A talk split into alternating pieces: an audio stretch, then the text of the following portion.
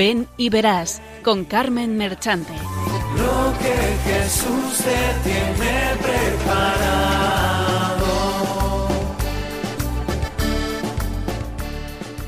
Benditos y alabados sean siempre los santísimos corazones de Jesús y de María.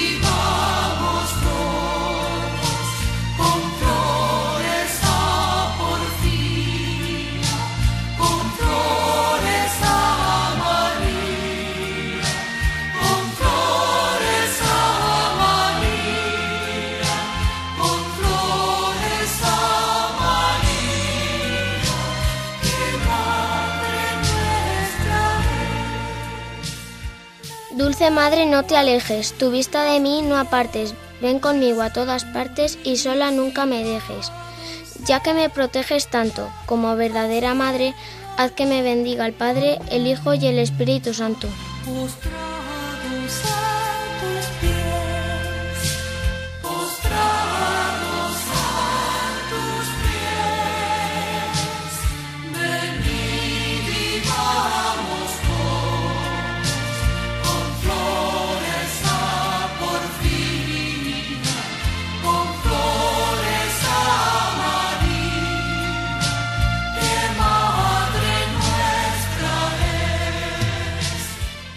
Recién estrenado el mes de mayo, mes dedicado a nuestra Madre y además que acabamos de celebrar el domingo pasado, el Día de la Madre, es obligado ofrecerle este programa para que ella interceda y que toda persona que lo escuche se encuentre con Jesús y pueda abrir su corazón hacia la santidad. Pues como dice San Luis María Griñón de Montfort, María nos lleva a Jesús. Jesús nos dice, sed santos como vuestro Padre Celestial es santo. Mateo 5:48. Pidamos a María nos lleve de su mano, porque cada uno de nosotros el Señor nos eligió para que fuésemos santos e irreprochables ante Él por el amor. Efesios 1:4. Alegraos y regocijaos. Mateo 5:12. Así empieza la exhortación del Santo Padre, el Papa Francisco, en la que nos invita a la santidad. Pues de ella vamos a tratar en este programa. No se vayan, les gustará.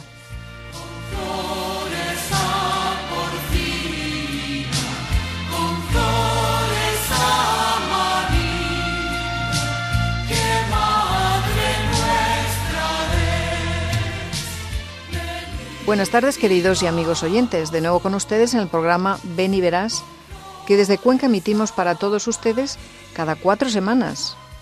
Como ya hemos adelantado, esta tarde vamos a intentar hacerles llegar el deseo del Santo Padre, el Papa Francisco, que nos invita a la santidad. Pero santidad para todos los fieles cristianos de cualquier condición y estado, como nos dice el Vaticano II en la Constitución Lumen Gentium.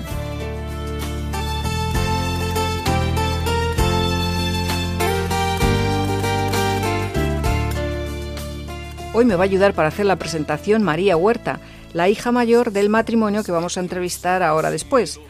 Buenas tardes, María. Buenas tardes. Ella tiene 18 años y estudia farmacia como su madre. ¿Qué te parece el tema que hemos elegido para tratar hoy en el programa, la vocación a la santidad? Fenomenal. Es una meta que todo cristiano tiene que luchar por alcanzar. Es lo que nos pide Jesús, que seamos santos. Y yo creo y estoy convencida que de la mano de María lo conseguiremos. Pues ya han oído, queridos oyentes, manos a la obra. También tenemos que anunciarles que hoy precisamente ha empezado la maratón, que como saben es una carrera que se hace donativos y oraciones para que Radio María pueda ser doblemente misionera, no solo con la evangelización normal de cada día, sino que también ayudando a otros países para que puedan disfrutar de Radio María y se pueda extender la palabra de Dios a todo el mundo. Empezamos presentándoles el equipo que les va a acompañar esta tarde. Adriana Domingo, José Luis de Julián, Carmen Merchante, conductora del programa, y en el control, José Antonio Esteban. y como colaboradores Carlos Huerta, Sara Huerta y la que les habla, María Huerta. Como ven, son los tres hermanos, hijos del matrimonio que presentaremos después. Buenas tardes a todos. Buenas tardes. Hola Carmen. Buenas, Buenas tardes. tardes. Buenas tardes. Que nunca me aleje, ni te olvide por mi gratitud. Y pasamos al sumario. Hoy trataremos la vocación a la santidad para todo cristiano. En segundo lugar, la vida de San Isidro Labrador, patrón de Madrid. En la tercera sección tendremos un testimonio de un matrimonio conquense, padres de familia numerosa, Trinidad Escamilla, farmacéutica, y José Carlos Huerta, profesor de educación física. Por último, reflexión y oración por las vocaciones y para que por la intercesión de María y San Isidro nos ayuden a ser santos.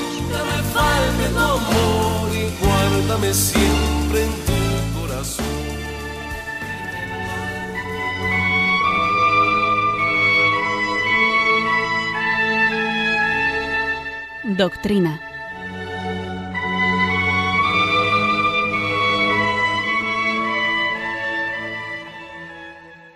Alegraos y regocijaos, dice Jesús, a los que son perseguidos o humillados por su causa.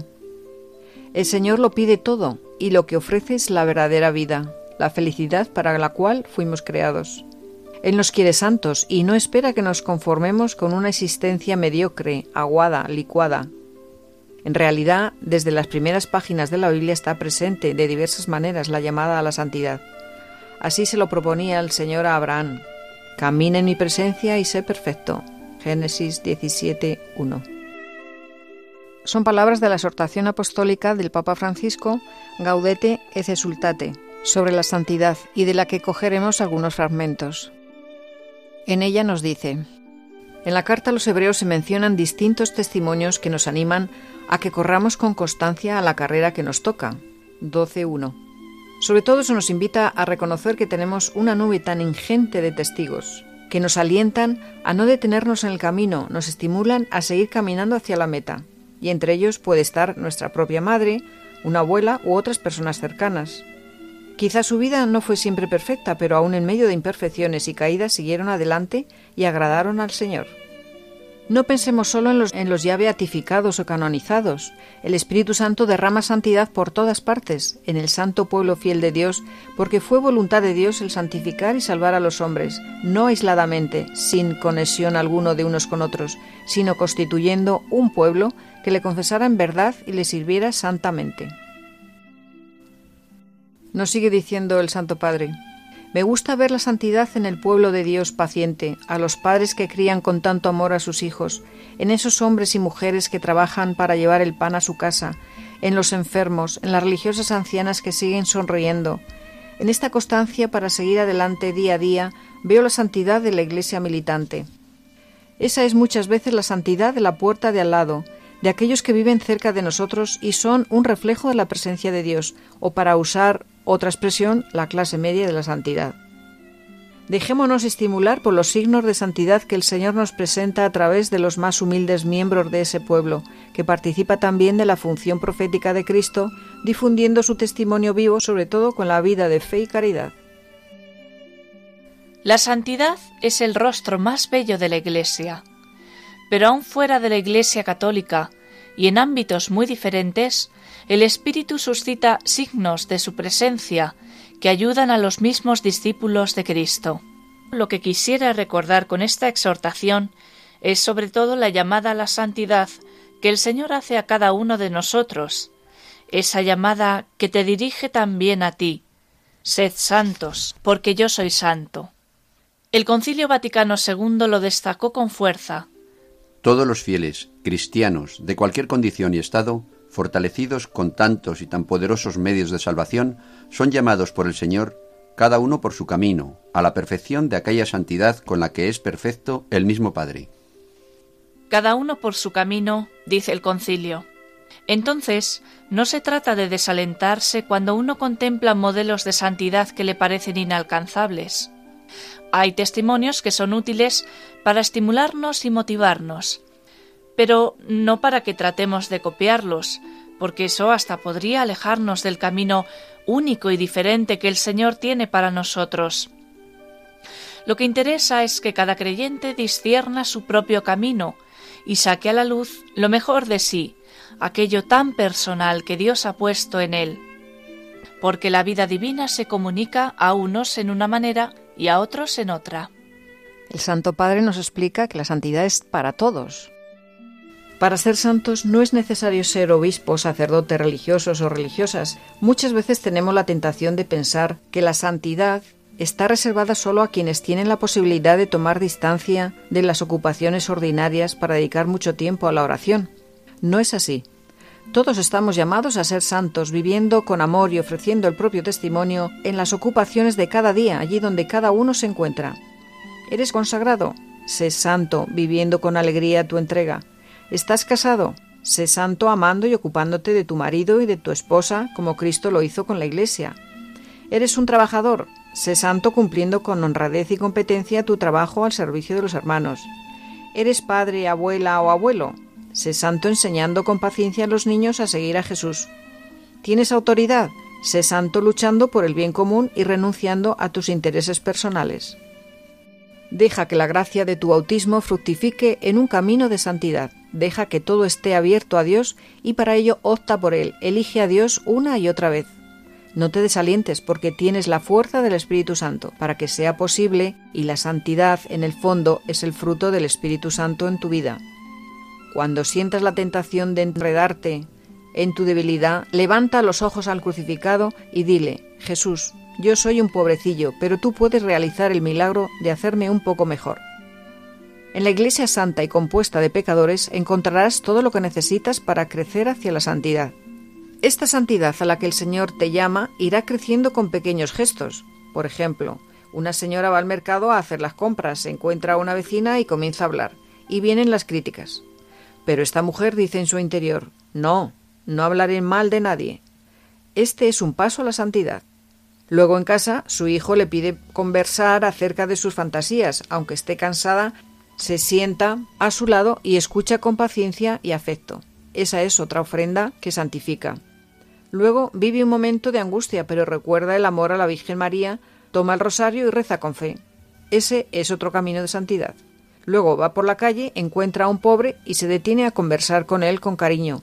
Ese es otro paso como vemos, es hacer las cosas de diario, de día a día, con mucho amor.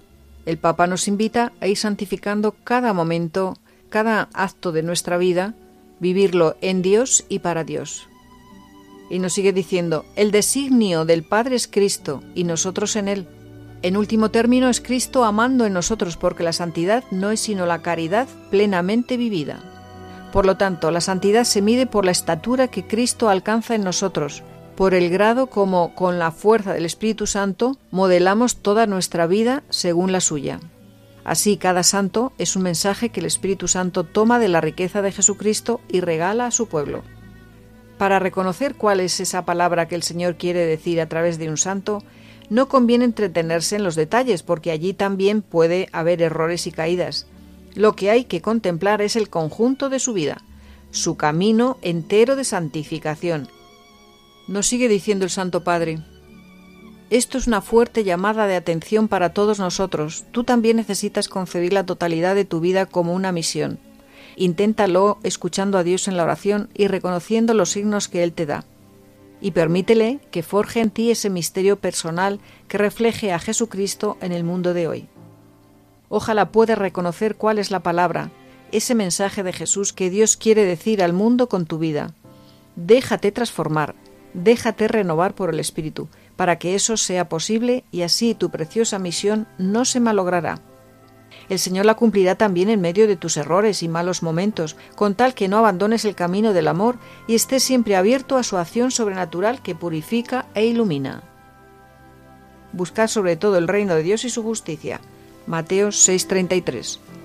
Tu identificación con Cristo y sus deseos implica el empeño por construir con Él ese reino de amor, justicia y paz para todos. Por lo tanto, no te santificarás sin entregarte en cuerpo y alma para dar lo mejor de ti en ese empeño.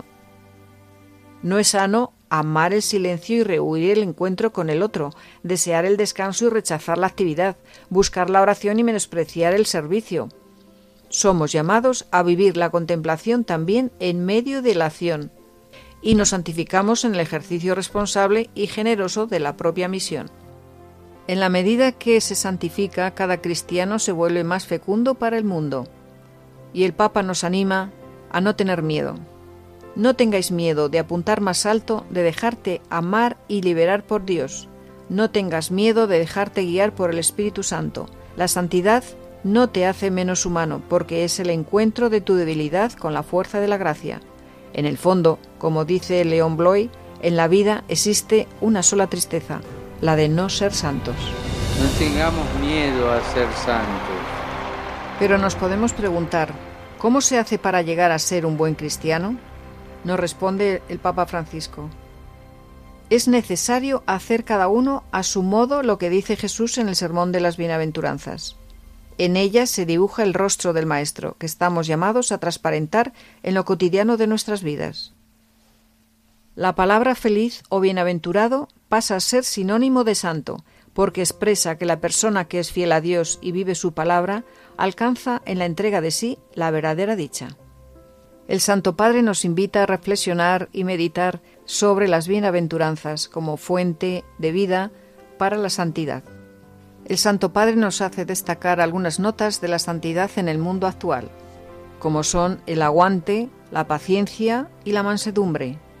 No nos podemos detener porque no hay tiempo, pero sí quisiera terminar con este texto de Filipenses 4, 6, 7. Nada os preocupe, sino que en toda ocasión, en la oración y en la súplica con acción de gracias, vuestras peticiones sean presentadas a Dios, y la paz de Dios, que supera todo juicio, custodiará vuestros corazones.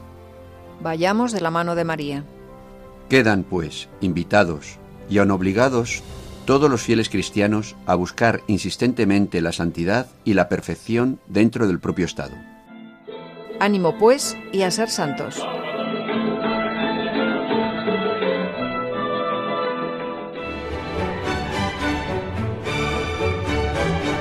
Vida de santos.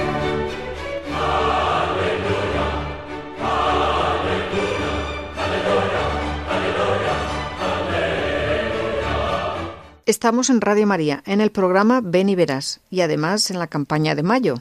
¿Verdad que te gustaría que la palabra de Dios llegara al mundo entero?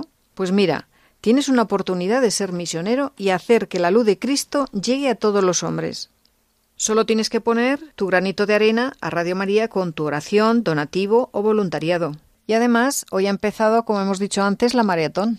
Con María a llevar la luz de Cristo a todo el mundo. Al mundo entero y anunciad el Evangelio a toda la creación, dijo Jesús a sus discípulos. También hoy el Señor quiere que seamos misioneros bajo el manto de la Virgen, Reina de los Apóstoles. Radio María, que no tiene más fin que colaborar en esa misión evangelizadora, os pide en este mes de mayo un esfuerzo especial de oraciones, voluntarios y donativos. Así, la voz de Cristo podrá llegar a todos los rincones de España y de otras naciones del mundo a las que queremos llevar Radio María. Puedes informarte de cómo colaborar llamando al 91 822 8010 o entrando en nuestra página web radiomaria.es. Apóstoles y misioneros del mundo con Radio María. Con ustedes la vida de San Isidro Labrador, con algunos cortes de la película de San Isidro, patrón de Madrid, el primer laico santificado.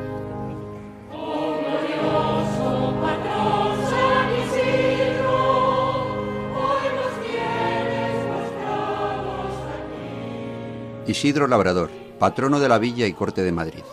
Proclamado por Juan XXIII, patrono de todos los labradores españoles, fue el primer laico llevado a los altares tras un proceso canónico instruido por la Congregación de Ritos. Isidro fue un laico simplemente laico, casado y con hijo. Vivió vida de laico y se santificó como tal.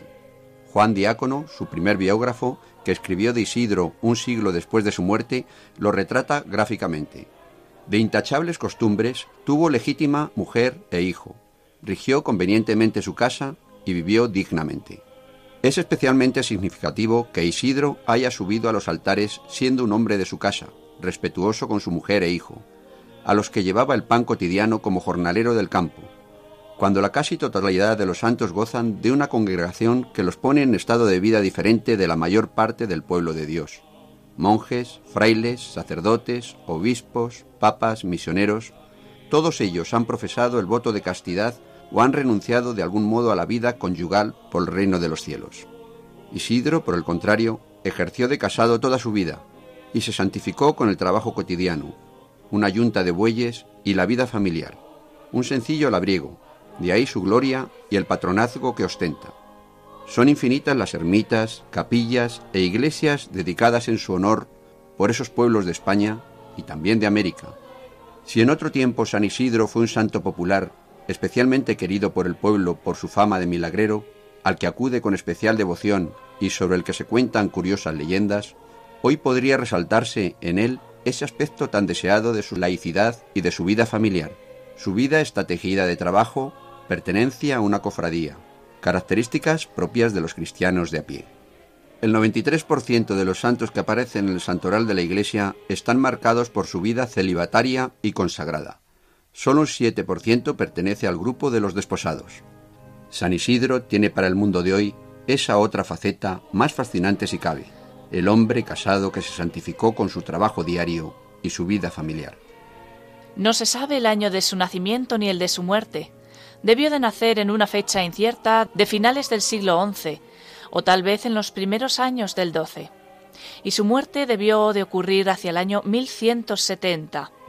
Digamos, pues, que su vida transcurre en los dos primeros tercios del siglo XII. Nació en Madrid, recién conquistado por las huestes cristianas de Alfonso VI, un Madrid pequeño y murado, como un enclave al norte de Toledo, creado por los árabes como avanzadilla de defensa de la ciudad imperial. La conquista de Madrid hacia 1083 servirá a Alfonso VI de base para la acariciada conquista de Toledo, que tiene lugar en 1085. Madrid cuenta con una población cercana a las 2.000 personas y una serie de iglesias que harán las delicias de Isidro en su paseo matinal antes de acudir al trabajo. Su parroquia es San Andrés, situada cerca de la Puerta de Moros, en un extremo de la ciudad. Junto a ella se hallaba la casa de su amo Iván de Vargas, donde moró Isidro y donde le ocurrió el milagro del pozo, rememorado en lienzo precioso por Alonso Cano, conservado en el Museo del Prado. Que volvía Isidro de las faenas del campo y encontró a su mujer llorosa y afligida porque el niño había caído al pozo. Se pusieron ambos esposos de rodillas, rogando a Dios, y las aguas subieron hasta el brocal, devolviendo al niño sano y salvo. En San Andrés será enterrado, pero no se sabe dónde fue bautizado. Sus padres le pusieron por nombre Isidro, por San Isidoro de Sevilla, cuyos restos fueron trasladados de Sevilla a León unos años antes y una vieja tradición cuenta que pasaron por Madrid. Juan Diácono describe a Isidro como un simple labrador, un jornalero del campo, devoto, callado, amable con todos, que se levanta muy de mañana para visitar las iglesias de Madrid y oír las misas que puede antes de ir al Tajo. Ello le crea algunos disgustos con sus compinches de fatigas agrícolas. Isidro se puso a servir a un labrador de Madrid, ajustándose por todo el año, y se fue a vivir con su mujer a una casa del amo que estaba en el campo, aunque próxima a la villa. Allí trabajaba escrupulosamente, dando a Dios lo que era de Dios, y pagando a los prójimos lo que les debía. Cierto día le soplaron al oído del amo unos jornaleros. Bien, bien. ¿Qué queréis que haga? Para echarlo encuentro de poca fuerza vuestras acusaciones. Pero sí la tienen para llenar de dudas mi espíritu. Vuestros son los campos y vos podéis dejar que se yermen. Mejor que ninguno los lleva, ya lo sabes. Pues lo que han visto nuestros ojos en la iglesia estaba esta mañana. ¿Y eso es malo? Cuando nosotros estábamos en el Tajo. Pues yo le vi salir de la almudena esta mañana. Yo, con perdón, no me cumple hablar mal. Dios me perdone. Pero que uno trabaje como trabaja, porque yo trabajo, mi amo. Aquí están estas manos endurecidas. Puercas, diréis más bien. Digo que el tal del que hablamos, aunque no me gusta hablar... ¡Basta ya! Hoy no, pero yo lo observaré. Cuando no se sienta vigilado. O cuando nadie procure porque parezca más culpable. Podéis iros. Tú manda ensillar mi caballo, pues he de salir para Toledo por tres días. Iván de Vargas se escondió a cierta distancia, sobre un otero, para observar mejor. Cuando lo vio venir, colérico, se fue a su encuentro, dispuesto a reprenderle duramente. Pero su sorpresa fue grande cuando al acercarse a su finca vio cómo, junto a la yunta del santo, había otras dos de color blanco que araban junto con la de Isidro. Iván de Vargas se quedó perplejo y reflexionaba. ¿No me oíste? ¿Quién os ha ayudado? Iván de Vargas comprendió que la mano de Dios estaba con su criado. Hasta ahora trabajáis de sol a sol. En verano el sol despierta pronto y nunca quiere irse. Y mientras él no se vaya, vosotros tampoco os vais. ¿Te parece eso justo, Damián? Sí, mi amo. ¿Y a ti te parece justo? Siempre fue así. ¿Y qué piensas tú, Isidro? ¿Te parece bien? No. Has dicho que no. Eso he dicho, señor. Isidro sabe bien los mandamientos. Amarás a tu prójimo como a ti mismo. Y a mí no me gustaría estar de sol a sol bajo él, al sol labrando o cavando, y luego llegar a casa sin tiempo para ver a los hijos, ni fuerzas para dar gracias a Dios, ni ganas de dárselas tampoco por culpa de los hombres. A mí no me gustaría. Y yo debo de amar al prójimo como me amo yo, no menos, sino igual. Desde mañana el sol saldrá para vosotros a las siete y se pondrá antes de que se haya ido el otro sol, y la soldada será la misma. Y si el año es bueno, los diezmos de lo que se recoja serán para vosotros. Eso es una locura. Sí, una locura. Pero Dios nos manda que la hagamos. Y algún día puede que los hombres por no obedecer a Dios nos obliguen a hacerla. Y entonces no será mérito, sino castigo. Y Dios está aquí, muy cerca de nosotros, en los surcos del arado, en la piedra que se abre para volcar una fuente. Está aquí, dentro, con nosotros. Id con él. Dios bendiga a Iván de Vargas.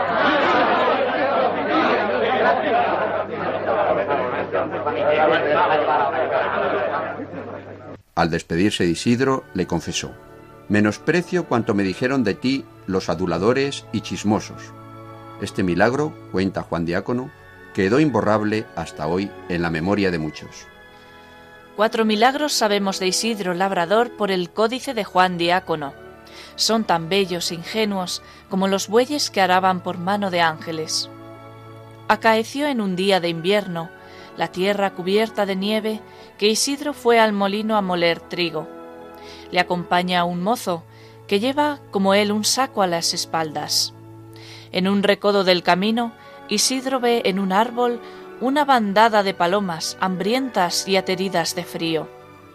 Compadecido de ellas, limpió la tierra de nieve y desparramó de los sacos un buen puñado de trigo que cubriese el hambre de las palomas. El mozo se echó a reír y lo tomó por tonto. ¿Qué es eso de desperdiciar el trigo? Y llegaron al molino. Los sacos de ambos, que estaban solo hasta la mitad de trigo, concluye Juan Diácono, se llenaron de harina hasta arriba del todo.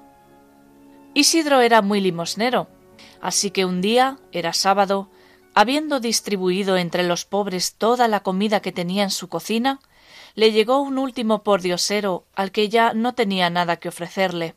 Compadecido, dijo a su esposa Querida esposa, da a este hombre lo que ha sobrado del puchero. Ella, que sabía que no quedaba nada, fue a la cocina para mostrar la olla vacía.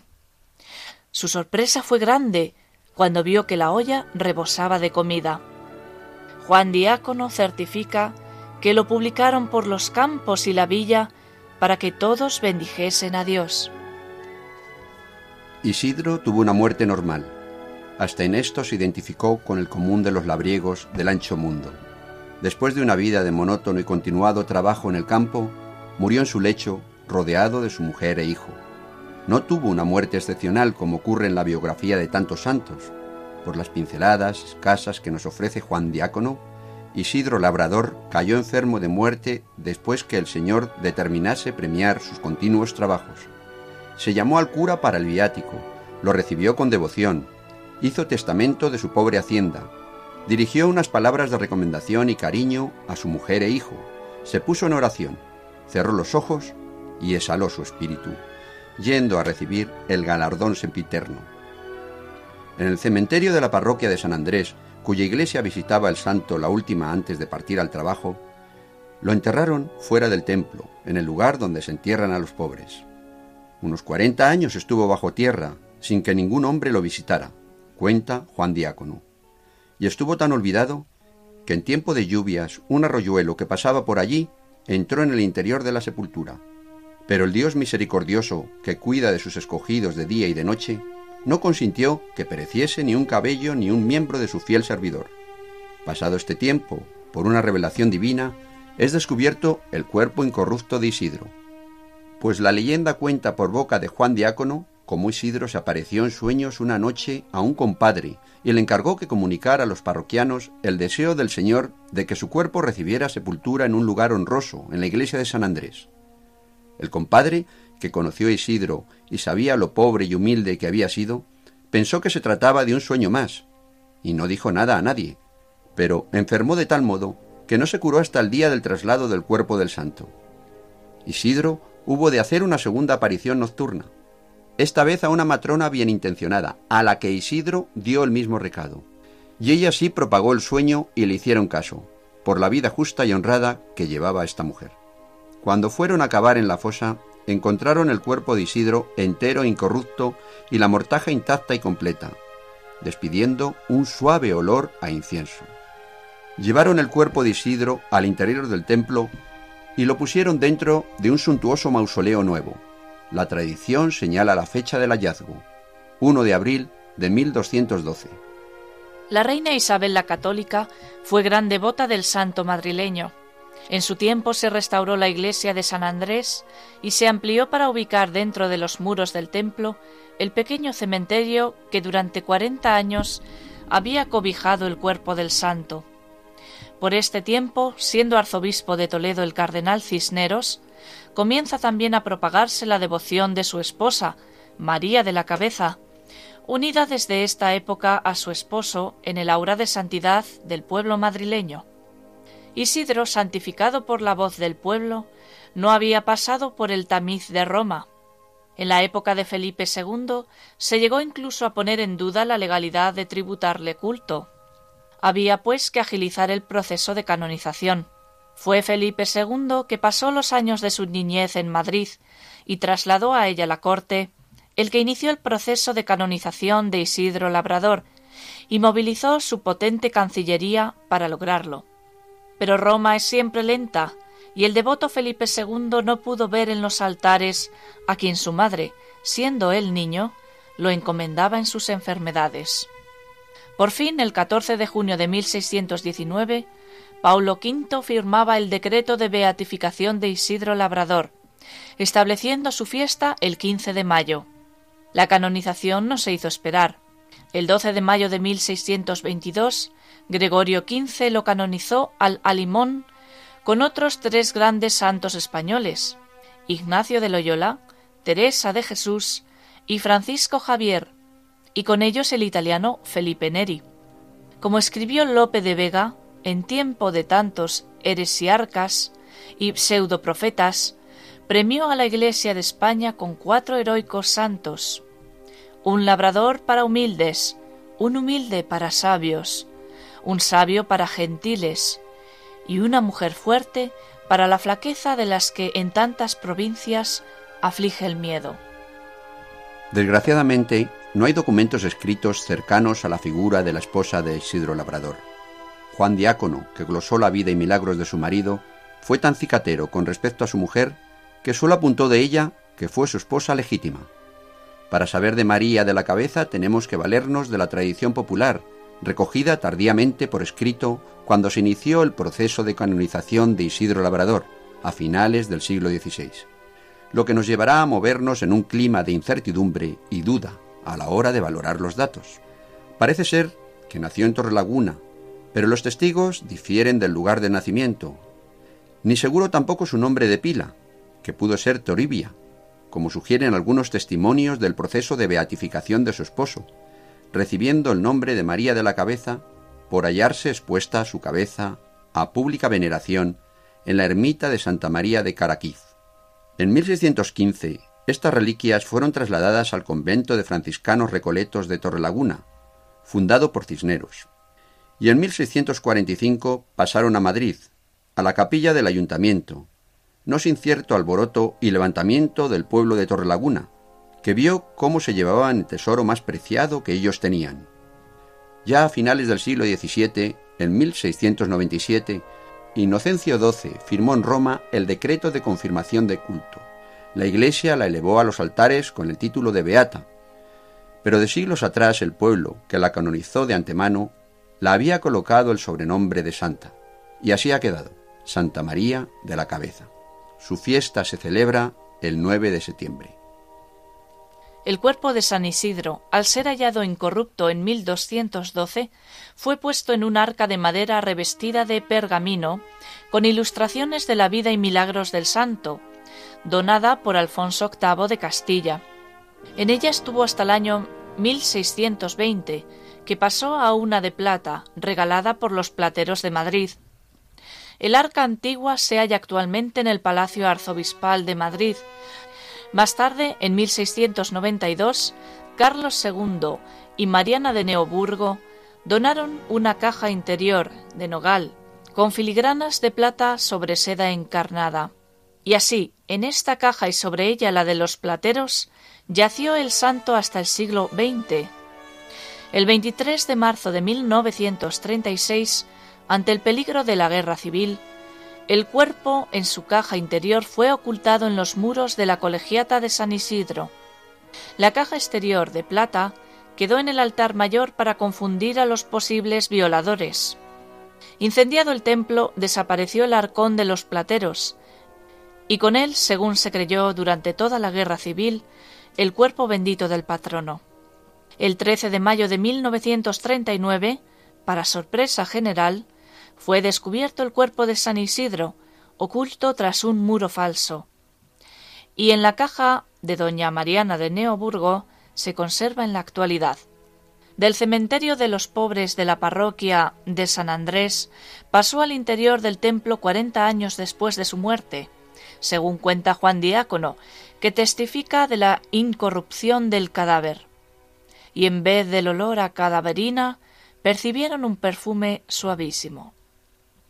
En 1213, colocado en el arca mosaica de Alfonso VIII, se comenzó la construcción de una capilla en el presbiterio, al lado del Evangelio.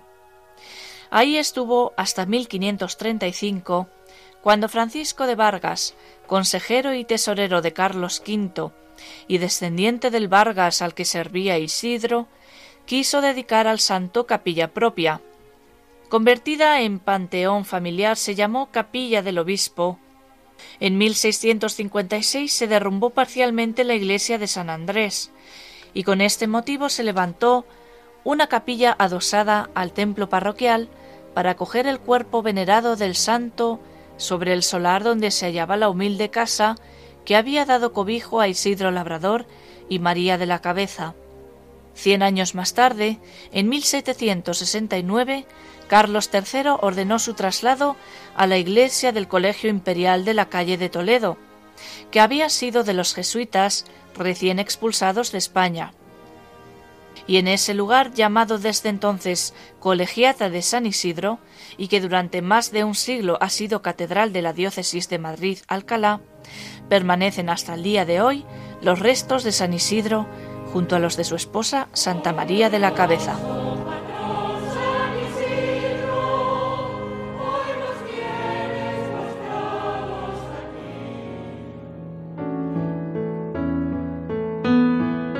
Testimonios vivos.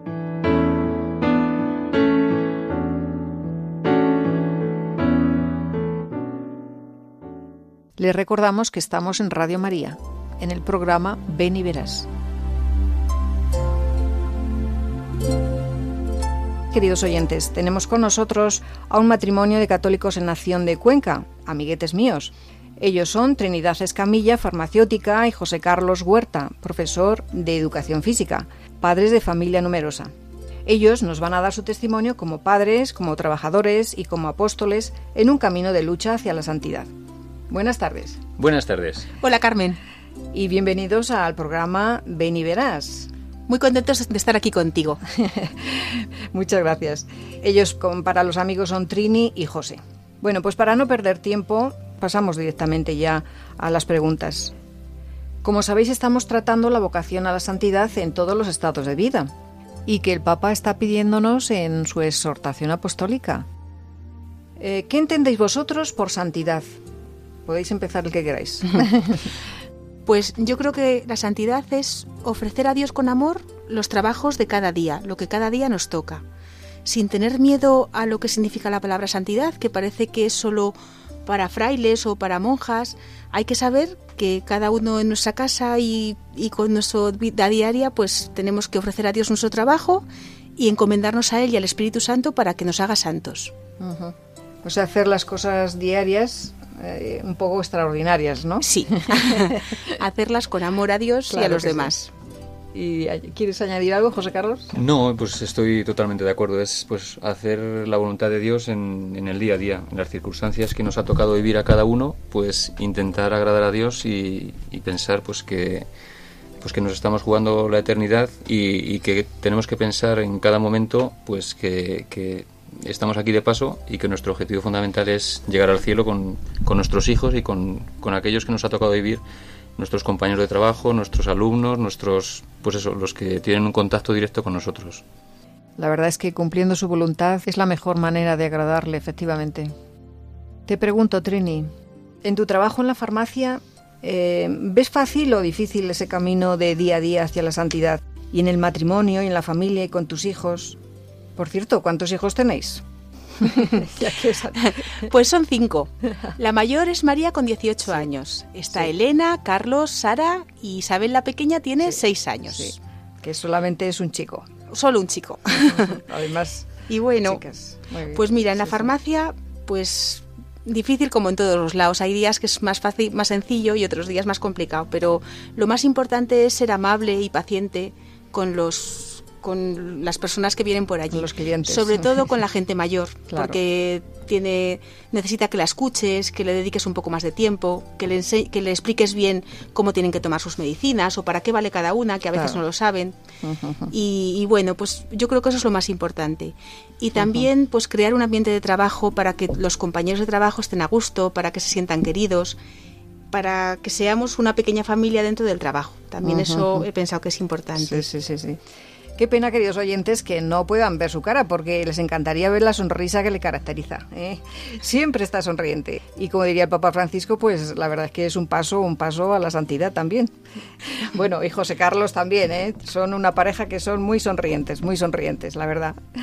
Bueno, pues ahora va para ti, José Carlos.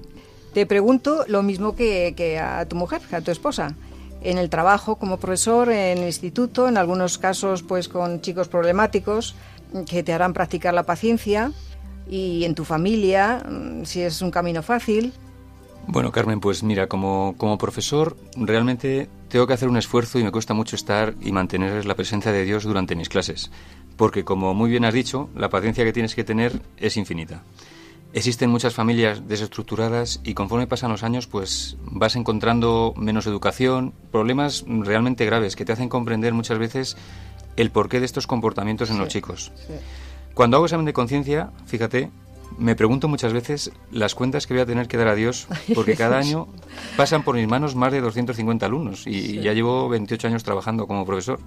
Corregir blasfemias, escuchar a los chicos con, problemas, aunque no puedas hacer nada, intentar ser un cristiano como Dios manda, no solo con los alumnos, sino con los compañeros, que muchos de ellos están mucho más alejados de Dios que, los chicos. es una tarea que Dios me pide y y creo que mi camino en mi trabajo hacia la santidad está ahí. Sí, sí, sí, Y luego, pues en la familia. Te pues, comprendo, te comprendo porque lo he vivido también. Claro, en mis propias carnes. Tienes la más experiencia todavía que yo.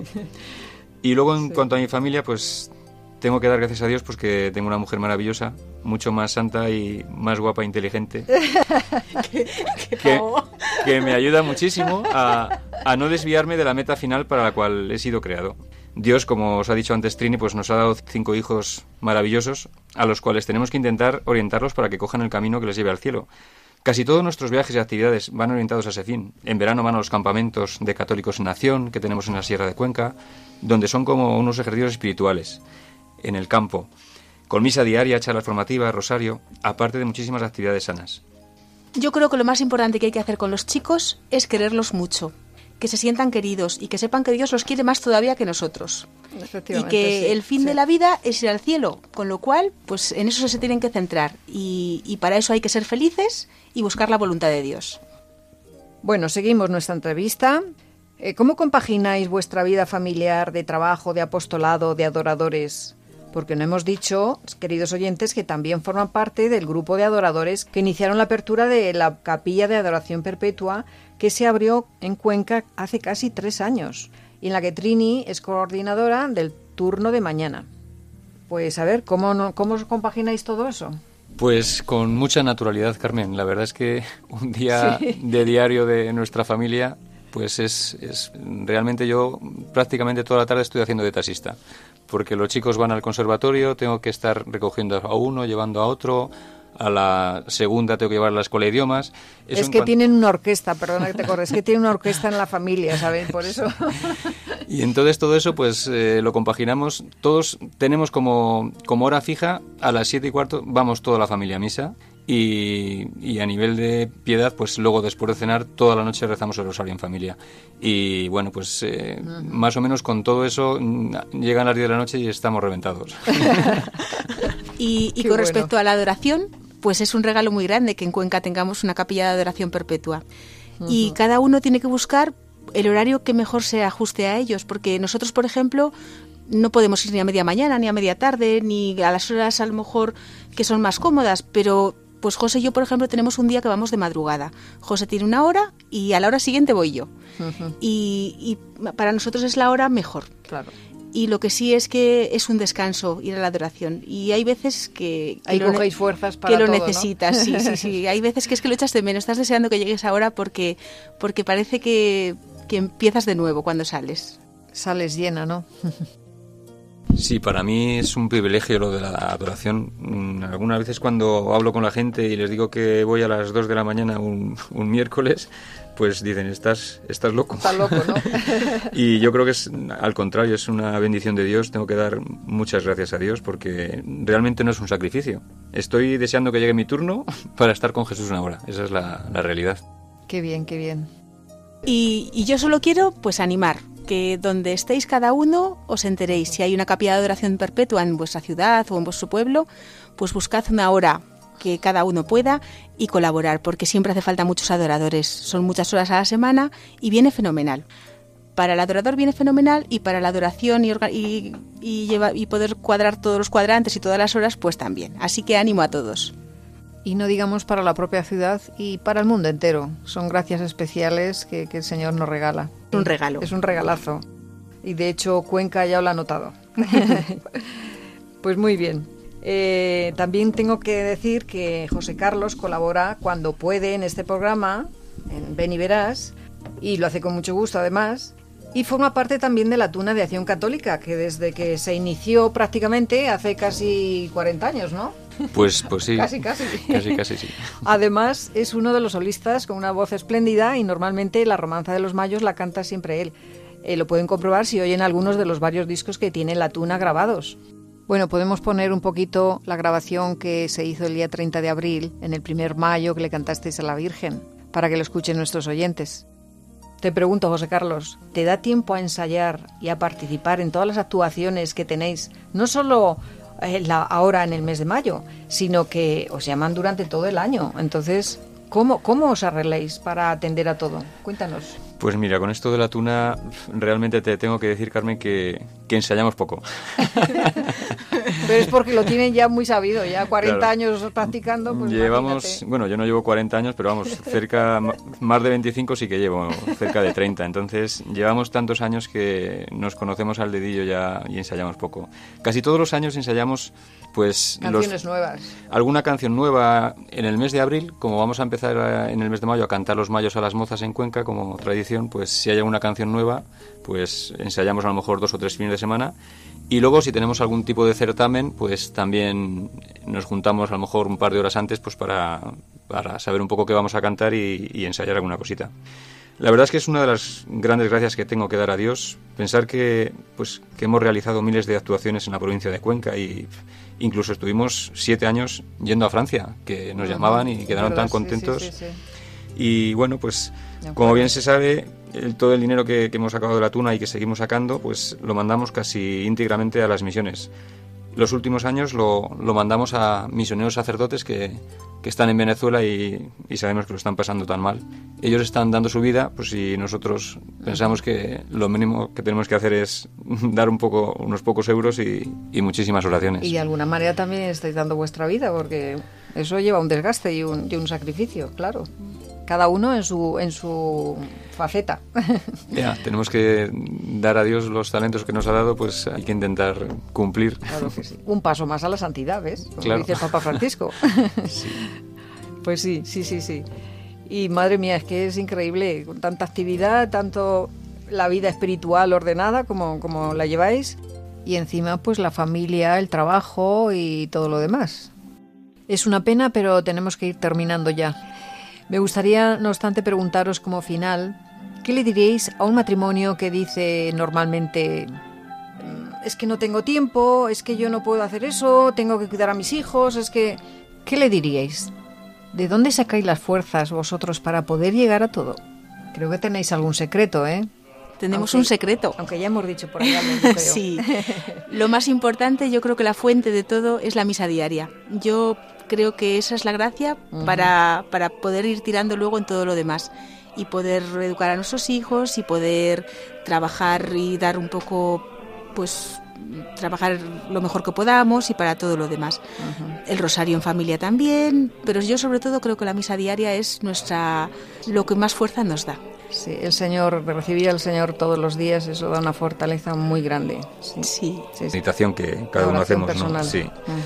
Y luego, pues eso, saber que, que nuestros hijos saben que Jesús forma parte de nuestra familia y que es un amigo más y no es alguien extraño. Entonces, tratarlo con, con esa naturalidad, bendecir la mesa y, saber que, pues, que es un amigo más y con el que siempre podemos contar.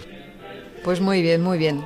Ojalá hubiera muchas familias que, que vivieran así su, su, día a día, eh, en ese camino de lucha hacia la santidad. Pues nada, ya tenemos que despedirnos y no sin antes pues darle las gracias a Trini Escamilla, farmacéutica, y a José Carlos Huerta, profesor de Educación Física, matrimonio con Kense y con familia numerosa, que nos ha dado su testimonio como camino de santidad. Así que muchas gracias amigos y os esperamos en otra ocasión aquí en el programa Ven y Verás en Radio María. Pues ha sido un placer, Carmen. Muchas gracias a ti. Así que buenas tardes y, y hasta la próxima. Gracias, Carmen.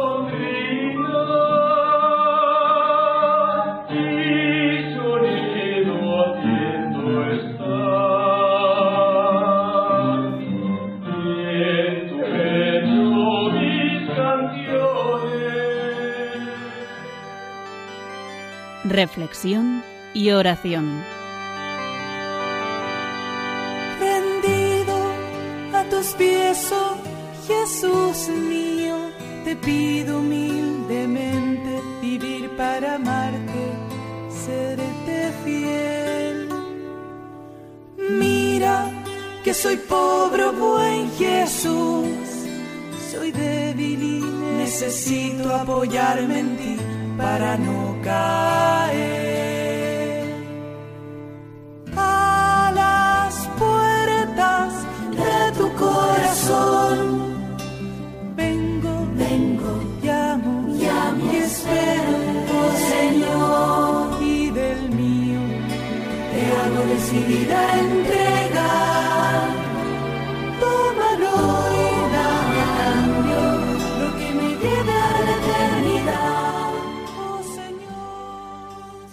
Seguimos en Radio María, en el programa Ven y Verás. Y les invitamos a todos ustedes que se unan con nosotros en la oración para pedir por intercesión de San Isidro y de la Santísima Virgen que lleguemos todos a la santidad y haya muchas vocaciones sacerdotales. Y también les invitamos para que el sábado 12 a las 19 horas se unan en el rezo del Santo Rosario por España a nivel nacional que se rezará en la Encarnación en Ávila y se transmitirá por Radio María para todo el que no pueda estar presente. Esperamos no falten a la cita.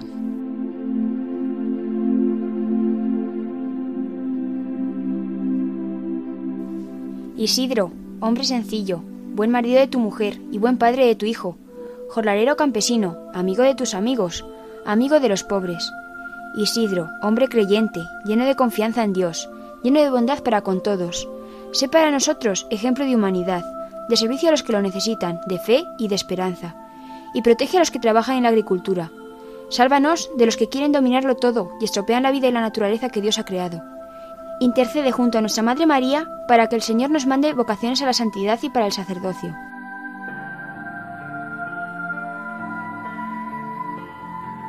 Señor Dios nuestro, que en la humildad y sencillez de San Isidro Labrador nos dejaste un ejemplo de vida escondida en ti, con Cristo. Concédenos que en el trabajo de cada día humanice nuestro mundo y sea al mismo tiempo plegaria de alabanza a tu nombre, y ayúdanos a ser santos en el trabajo de cada día.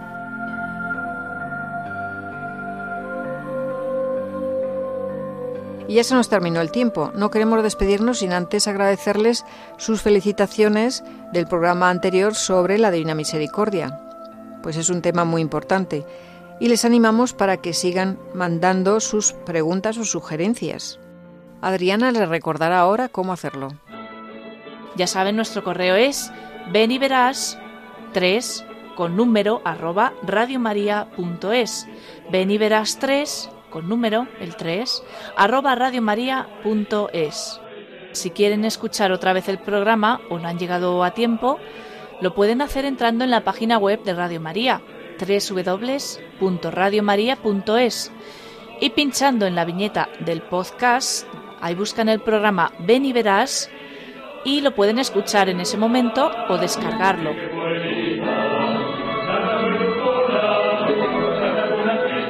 Hasta dentro de cuatro semanas, si Dios quiere. Que tengan un santo y feliz mes de María.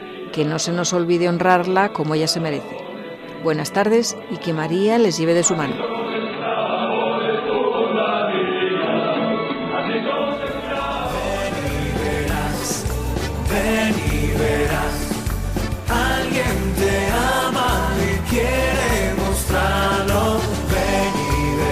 Ven y verás con Carmen Merchante. lo que Jesús te tiene preparado.